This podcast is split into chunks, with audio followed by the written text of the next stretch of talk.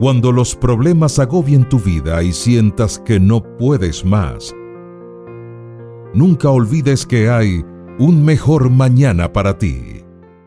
Padre nuestro. El Padre nuestro es sumamente conocido para los que profesan o no una religión. Sin duda fueron las palabras de Jesús cuando enseñaba a sus discípulos a orar.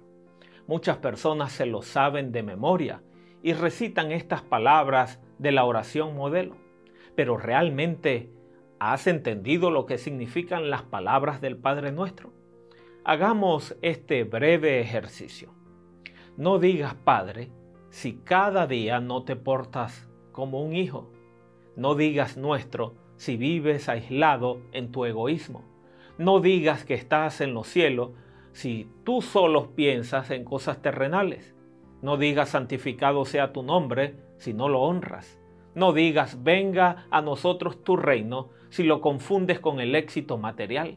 No digas hágase tu voluntad si no la aceptas cuando es dolorosa. No digas danos hoy nuestro pan si no te preocupas por la gente que tiene necesidad. No digas perdona nuestras ofensas si le guardas rencor a alguien.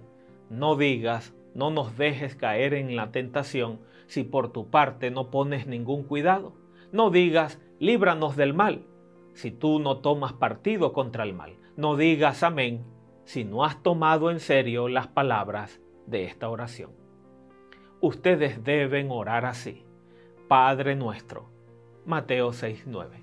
Que las palabras se vuelvan experiencia en nuestras vidas y así habrá un mejor mañana para ti.